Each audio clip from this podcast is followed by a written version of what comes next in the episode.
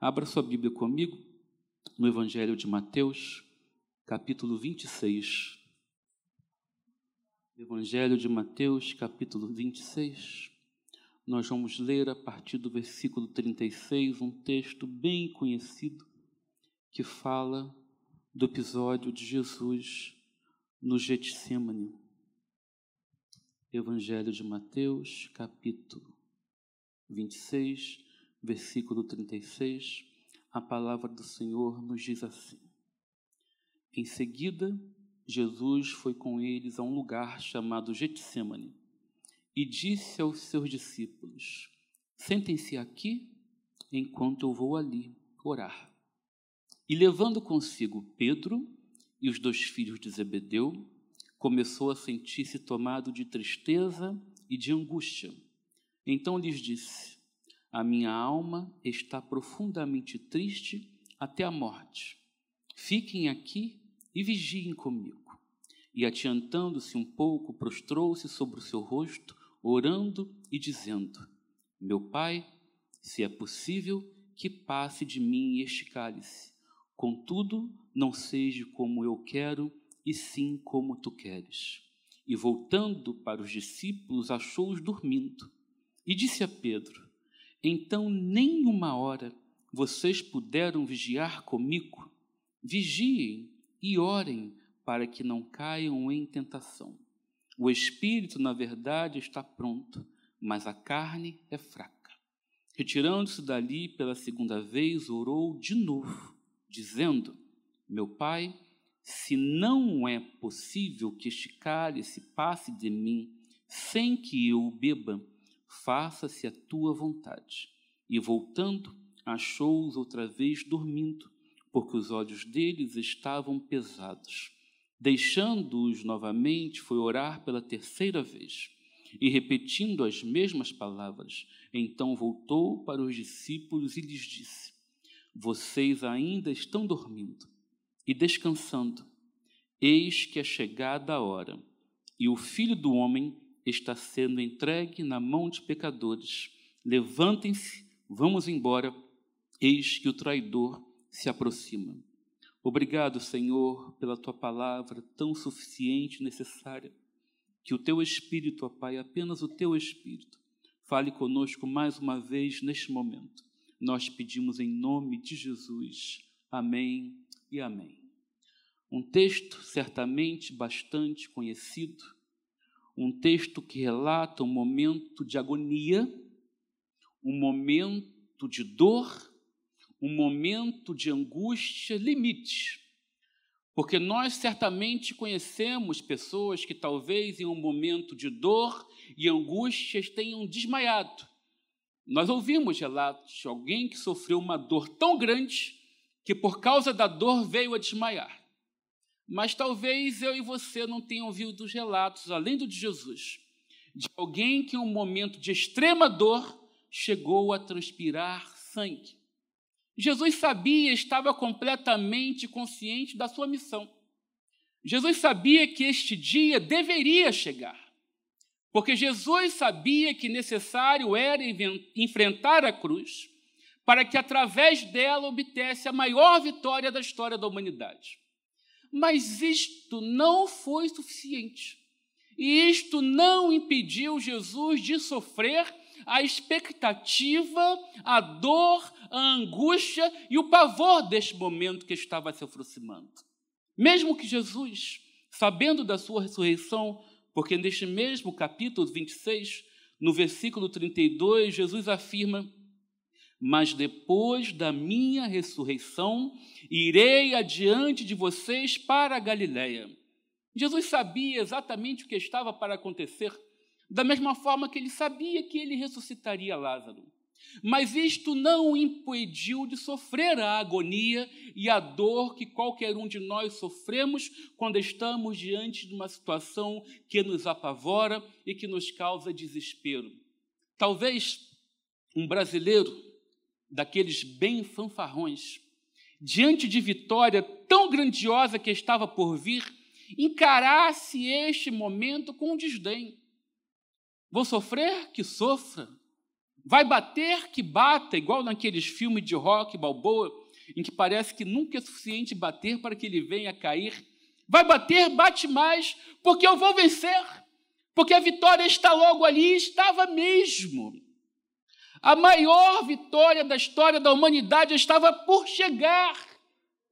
Mas ainda que isso estivesse por acontecer diante de alguns momentos, isto não foi suficiente para livrar Jesus da agonia que o Getsemane demonstra que ele viveu. E por quê? Mesmo diante de uma vitória, da maior das vitórias da história da humanidade, tão iminente, tão próxima, tão desejada, tão profetizada, prestes a acontecer, porque mesmo diante disso tudo, Jesus padeceu a dor que veio a sofrer no Getsemane. Em primeiro lugar, porque Jesus aqui era 100% homem.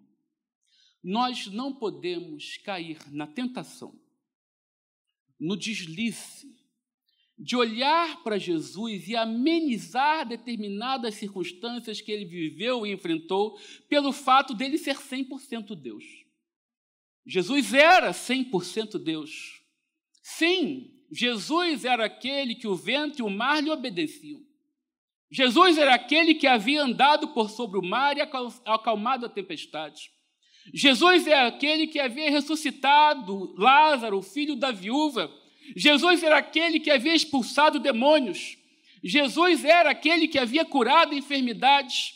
Jesus é aquele que havia multiplicado pães e peixes. Sim, Jesus era Deus, 100% Deus. Jesus era aquele enviado pelo Senhor para ser o Messias prometido, mas Jesus também era 100% homem. Jesus também era aquele nascido de mulher gerado na expectativa do ventre de uma mãe, aguardando o seu nascimento, que aconteceu de uma das formas mais simples e extremamente simples que a humanidade pôde prever, porque não havia sequer uma maternidade para que Jesus nascesse. Jesus nasceu em um lugar destinado ao trato de animais, porque não havia uma casa para brigar Maria para que ali ela viesse dar a luz a Jesus. Jesus nasce, cresce em um lugar extremamente simples, um lugar ignorado pela sociedade, de forma que quando ele inicia o seu ministério, alguém venha perguntar: não é aquele filho de José, lá da terra de Nazaré, uma terra seca, árida, humilde? Porque Jesus cresce como homem, e ao crescer como homem, ele aprende a profissão de seu pai. Hoje em dia isso não é tão sonhado como algumas décadas atrás, mas era natural um pai sonhar que seu filho fosse médico como ele, caso médico, fosse advogado como ele, caso advogado, que fosse músico, jogador de futebol como ele talvez fosse. Jesus aprendeu a profissão de seu pai. Jesus trabalhou o trabalho braçal um trabalho que alguém tinha que se dedicar de forma física para que ele fosse desempenhado, de marceneiro, construindo tendas, telhados. Jesus cresce debaixo da orientação dos seus pais, seguindo a religião a qual eles o ensinavam, de forma que nas festas de Israel Jesus era levado ao templo. Se assim não fosse, com 12 anos de idade, ele não viria maravilhar aqueles doutores da lei quando, levado pelos seus pais ao templo, ele foi circuncidado, completamente homem, sujeito às mesmas paixões, como o homem venceu as tentações. Não é à toa que a tentação é o primeiro episódio do seu ministério, porque ali Jesus mostra que está pronto, ao contrário de Adão, para cumprir o propósito do Pai na sua vida. Jesus vence as tentações, Jesus tem fome, Jesus tem sede, Jesus cansa e pede para descansar, Jesus está completamente sujeito às emoções e sentimentos que qualquer um de nós estamos. O texto de João, capítulo 11, na morte e ressurreição de Lázaro, deixa isto muito claro para nós. Porque Marta chega diante da presença de Jesus e fala para o Mestre: Senhor, se tu estivesse aqui, meu irmão não teria morrido. Jesus resiste aquilo, mas chega Maria. E quando Maria chega e fala a mesma coisa, ah, Senhor, se tu estivesses aqui, meu irmão não teria morrido. E aí o texto fala naquele versículo primeiro decorado pelas crianças das nossas igrejas, Jesus chora. Porque Jesus sente a dor não de Lázaro, como alguns falaram, vede como ele o amava, mas Jesus sente a dor dos que sofrem o luto. A dor dos que sofrem o luto faz Jesus se compadecer e chorar por aquela gente, porque Lázaro ele já sabia que ressuscitaria. Não era por causa de Lázaro, era por causa de amigos, era por causa de gente. Jesus viveu de forma completamente sujeita às dores, pressões, circunstâncias e tudo que ele viveu enquanto 100% homem, ele viveu e resistiu por amor. É o amor de Jesus que aqui está sendo manifestado.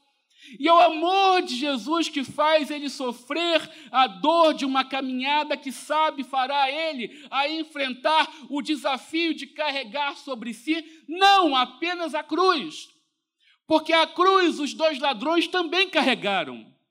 Mas muito mais do que a cruz, Jesus está aqui carregando sobre si a nossa iniquidade o nosso pecado, a nossa condenação. Jesus está carregando sobre si a negação do homem contra Deus. E Jesus está fazendo isso para, através do seu sacrifício, morte e ressurreição, nos reconciliar, nos trazer de volta à presença do Pai.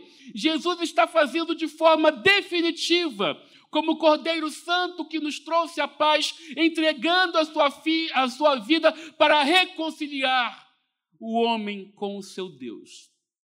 Jesus enfrenta a agonia do Getsemane e Jesus expressa aqui uma dor e uma agonia tão grande, porque Jesus aqui estava sentindo este momento completamente como o homem que ele era.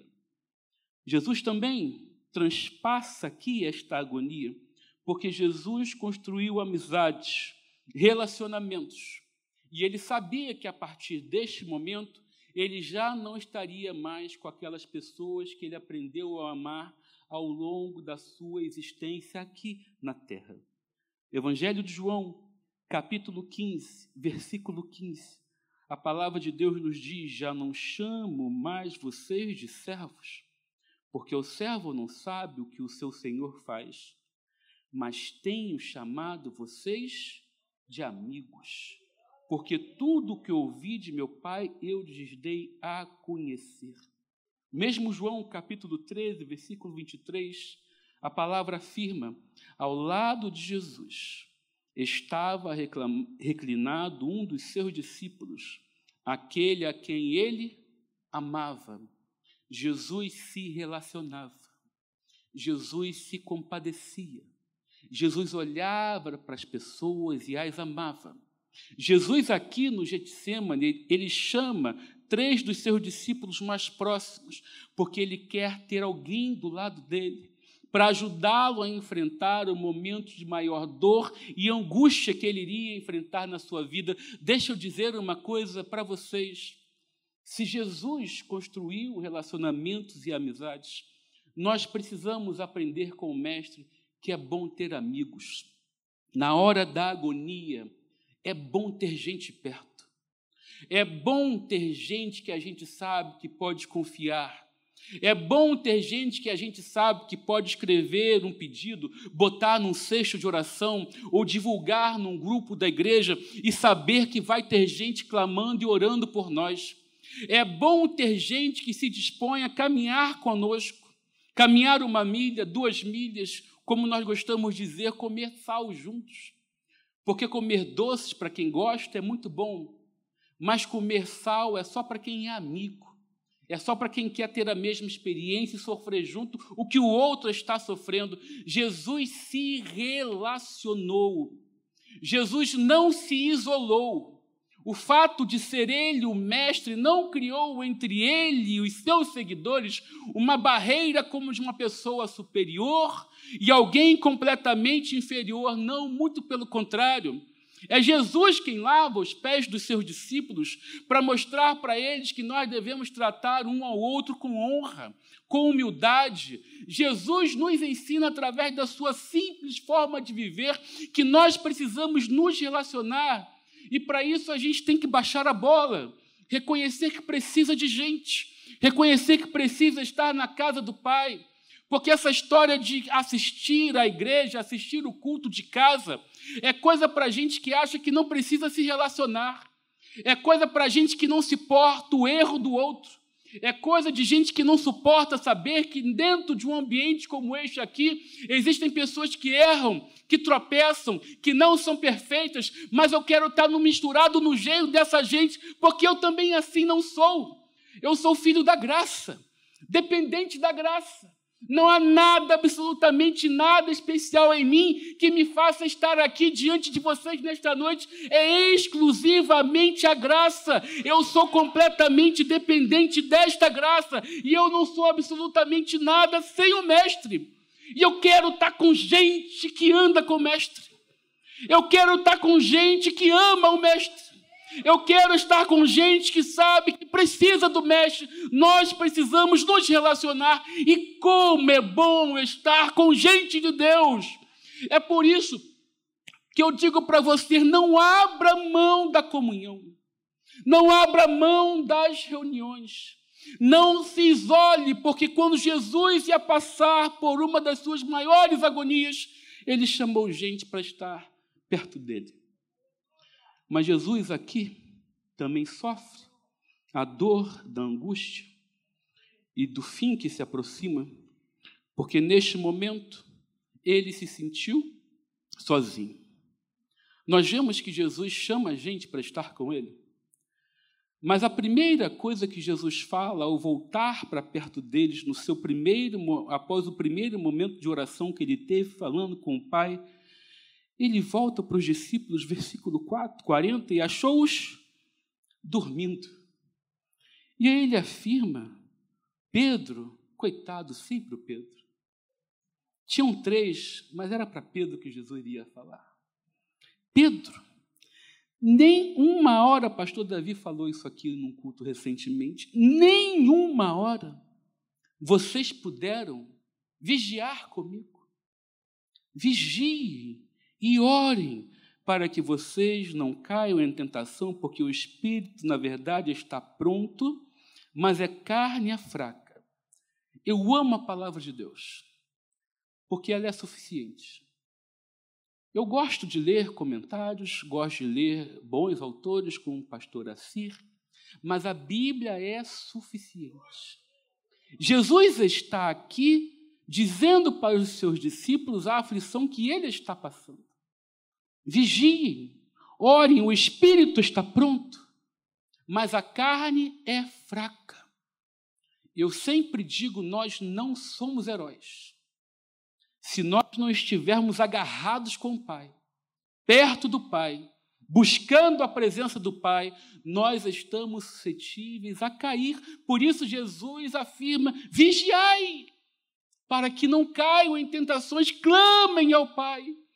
E neste momento em que ele busca amigos para estar perto dele, em que ele se retira em oração para falar com o Pai, é justamente o momento em que os seus amigos não suportam estar com ele na sua agonia, e é justamente o momento em que o Pai não o responde. Porque a palavra de Deus afirma que por três vezes ele se afastou para clamar ao Pai: Pai, se possível, passa de mim este cálice. E por três vezes ele retorna sem ter uma resposta da parte de Deus para com a sua súplica e o seu clamor. E nas três vezes que ele retorna, os seus amigos estão dormindo. Algumas coisas nós aprendemos aqui, e entre elas está o fato de que existem fardos que nós precisaremos carregar sozinhos. É bom estar perto de gente. Nós precisamos de gente do nosso lado. Mas existem determinadas circunstâncias que, mesmo as pessoas mais próximas, não terão alívio e socorro para nos dar e socorrer.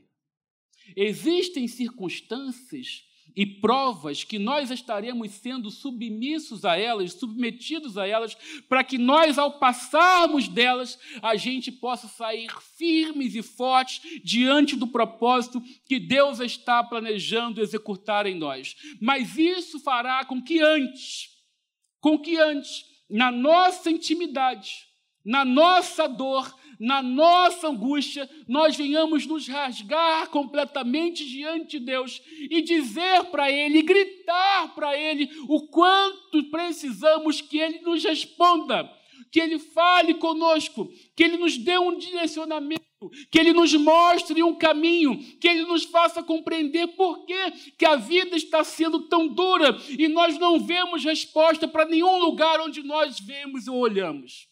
Muitas vezes nós enfrentaremos a angústia sozinhos. Getsemane é lugar de prensa. Getsemane é lugar de espremer o fruto da oliveira para que ela venha dar o seu óleo, o seu azeite.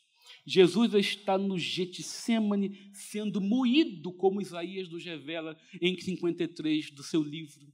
Jesus está sendo esmagado e Jesus está enfrentando isto sozinho, porque nem Deus o respondeu no seu clamor, porque era necessário que ele fosse provado, aprovado, para sair dali firme e confiante para enfrentar o propósito que Deus tinha para ele. Eu quero dizer para você nesta noite que se você está aqui ou na internet se sentindo no momento de agonia, solidão, olhando ao seu redor e tendo a completa impressão de que absolutamente ninguém está se importando com o momento em que vocês estão enfrentando, creia que Deus está fazendo isso para te provar, mas Ele está pronto para te aprovar. Você não está só, ainda que seus amigos não suportem a tua dor com você. Ainda que o silêncio de Deus seja mais alto que a sua resposta, você não está sozinho, porque Deus não permite que sobrevenha sobre mim e sobre você prova ou tentação maior do que possamos suportar. Está doendo? Resiste. Suporte. Ore, clame, insista, porque o Senhor está te vendo.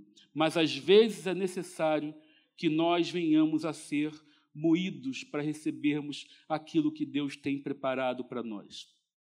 Jesus está aqui enfrentando o momento de aflição, porque desta vez a sua oração não foi respondida. Nós vemos nos evangelhos inúmeros relatos de Jesus se separando em oração para orar, falar com o Pai. Quando morre João Batista, o objetivo de Jesus é se isolar para falar com o Pai. E nós sabemos que o Pai está sempre pronto para ouvir o seu filho amado, porque o Pai anuncia: Este é o meu filho amado, em quem me compraço. Mas neste momento, Jesus inicia a sua oração dizendo pela primeira vez no versículo 39: Meu Pai, se é possível, que passe de mim este cálice.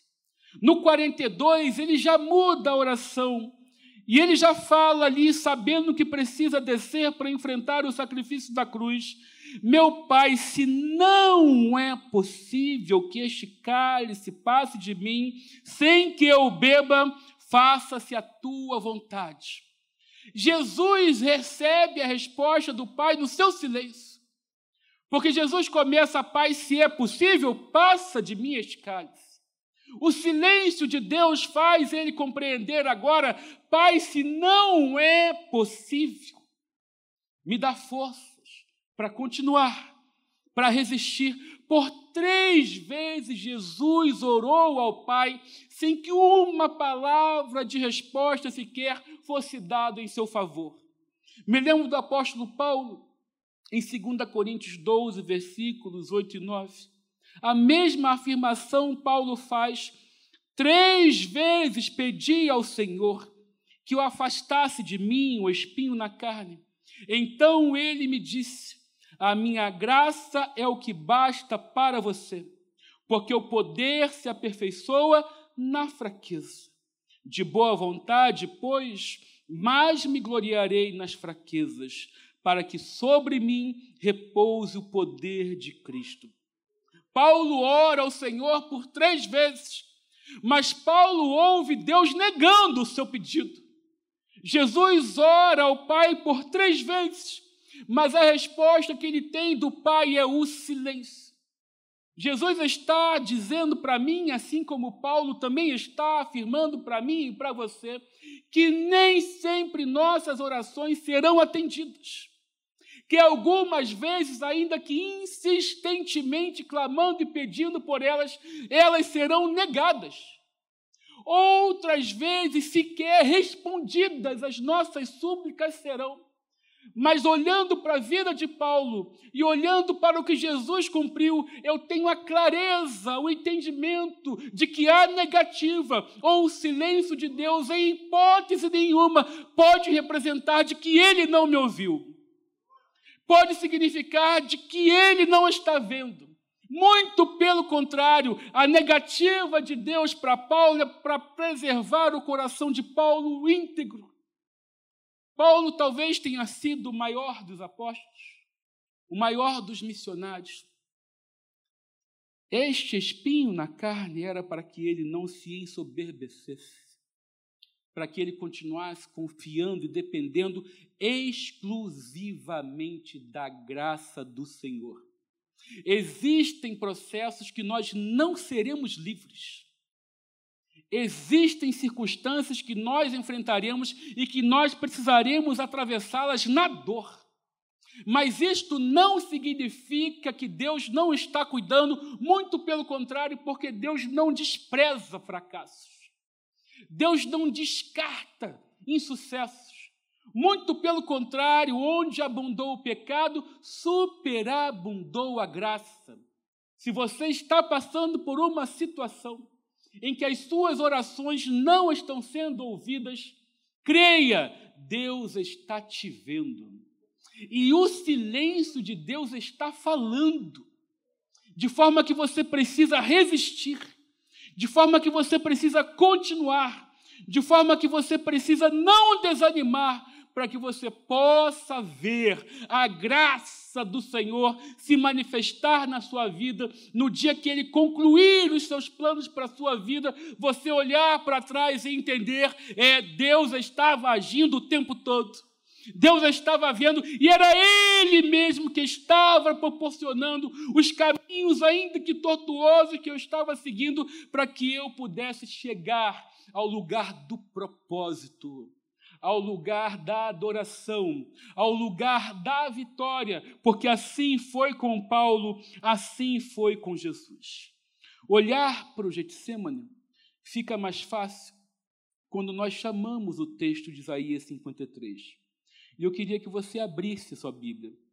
No livro do profeta Isaías, capítulo 53, eu vou ler a partir do versículo 2.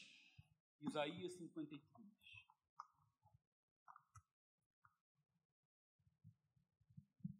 Agora eu sei por que o pastor Davi fura o copo.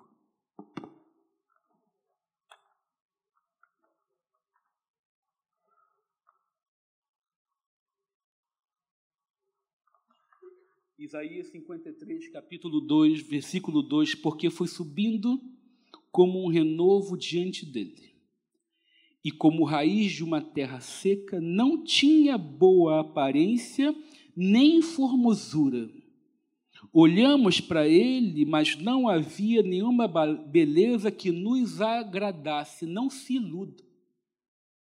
Não havia nada na aparência de Jesus que facilitasse a sua aceitação por aqueles que o assistiam. Não havia vaidade em Jesus. Não havia necessidade que ele estivesse polidamente diante de uma plateia, para que através da sua aparência, a sua persuasão fosse facilitada, porque não havia nada na aparência de Jesus que fizesse com alguém se agradasse dele.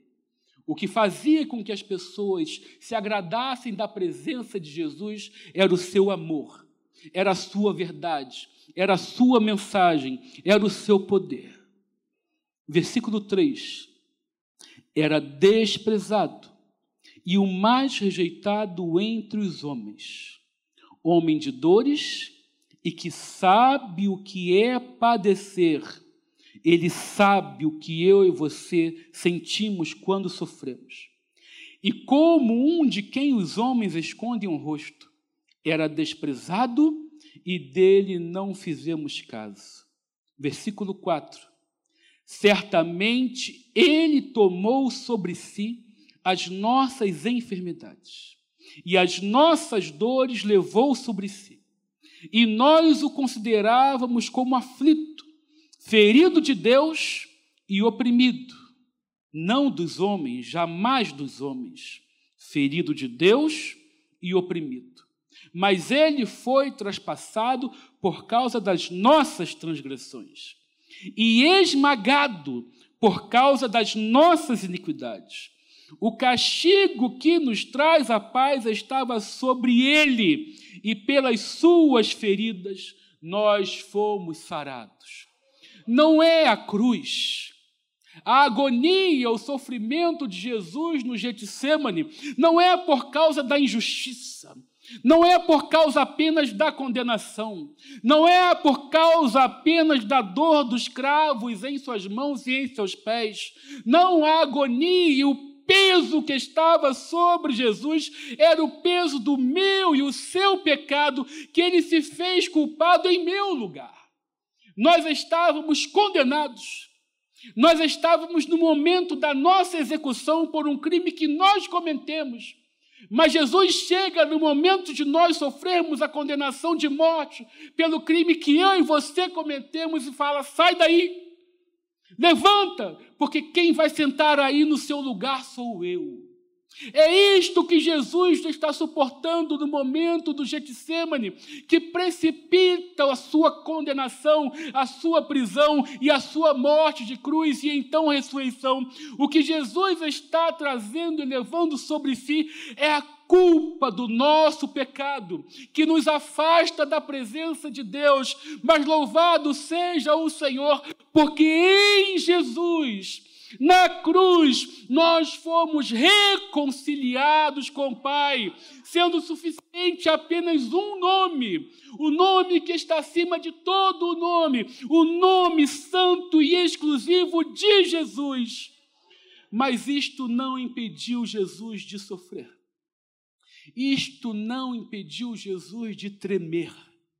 Isto não impediu Jesus de sangrar gotas de sangue por causa da agonia e por causa da dor que ele estava sentindo. Existe um texto do comentário bíblico Esperança a respeito do Getsemane que eu gostaria de compartilhar com vocês. A luta no Getsemane travou-se em torno da aceitação clara e espontânea da morte na cruz.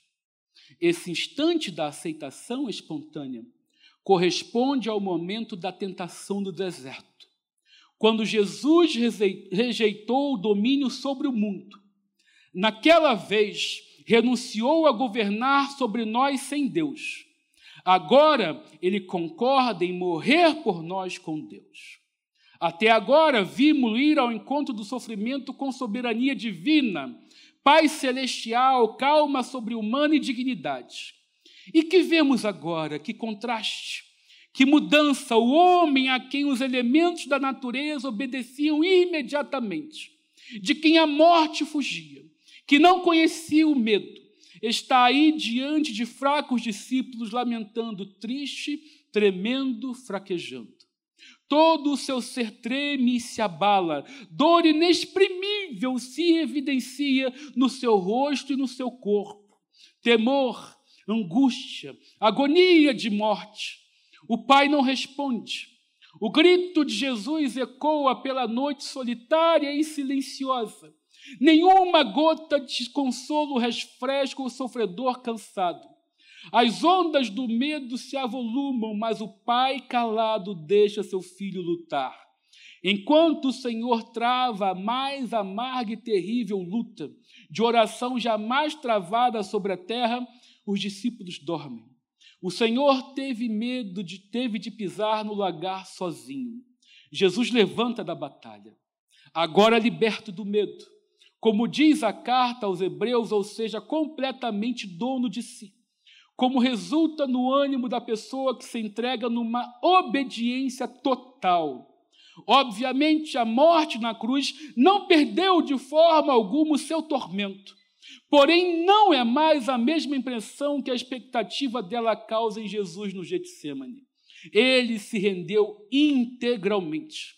Uma vez que assumiu sobre si o sacrifício, sente de antemão a paz pela realização desse sacrifício.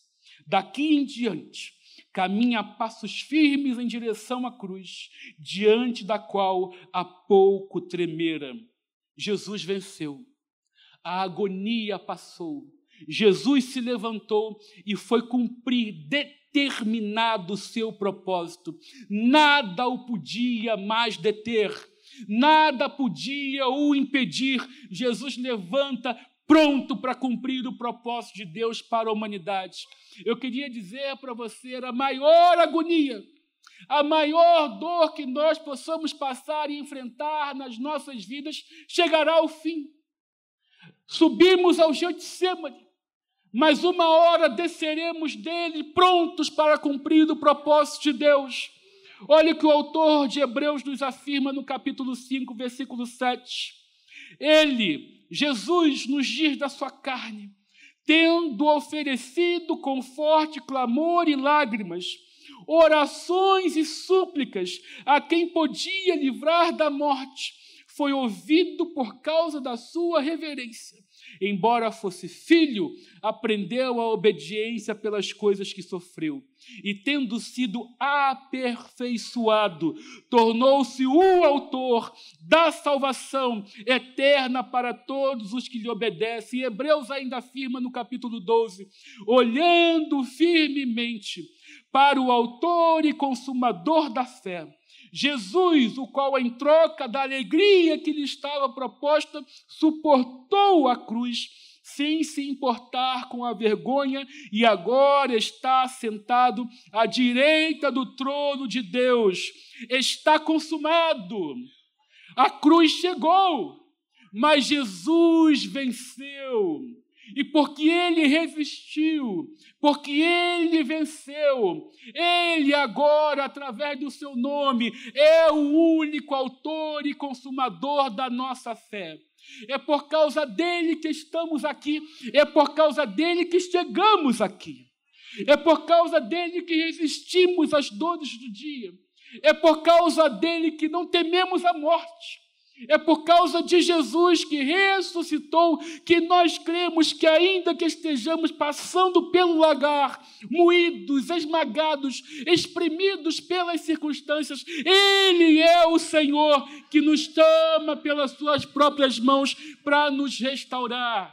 E Ele é aquele por intermédio do qual, ainda que nossas orações ouvidas não sejam, sabemos que há uma esperança maior porque há uma esperança de glória, há uma eternidade, há um lugar que Ele mesmo afirma ter ido preparar para nós, o Autor e Consumador da nossa fé.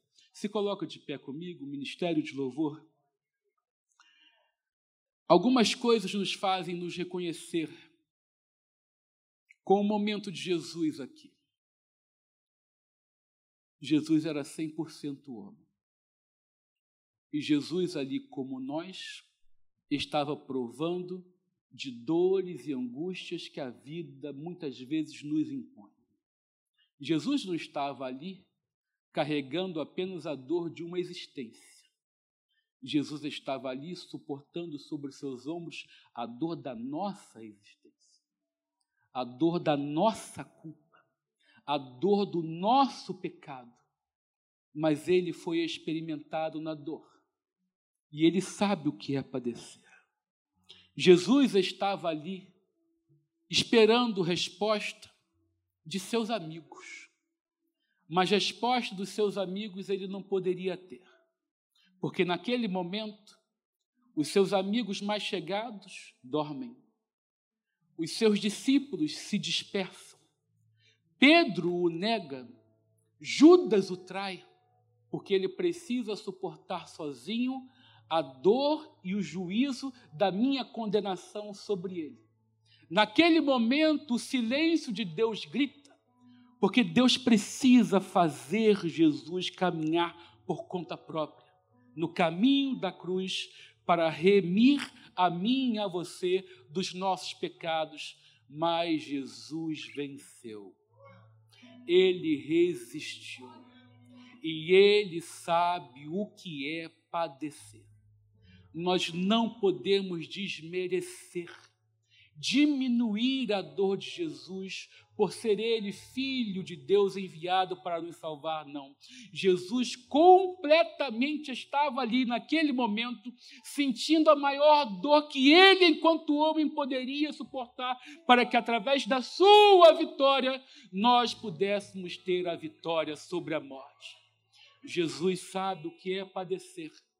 Este homem de dores, rejeitados pelos seus, este homem de dores, injustiçado pela sociedade, este homem que não conheceu pecado, mas que pecado se tornou por nós, este homem que carregou sobre si a nossa condenação, ele está aqui para renovar em nós a promessa de esperança. A esperança que só pode existir no seu nome. Não há pastor, não há apóstolo, não há bispo, não há homem, não há mulher que possa nos trazer mensagem de esperança igual à mensagem que há no nome de Jesus. Não há líder de seita ou religião que possa fazer promessa de vida conforme a promessa de Jesus. Não há ideologia, não há influencer, não há teólogo, não há filósofo que possa nos trazer a paz que Ele pode dar, porque só Ele entregou o seu sangue por nós e venceu a morte, e Ele está aqui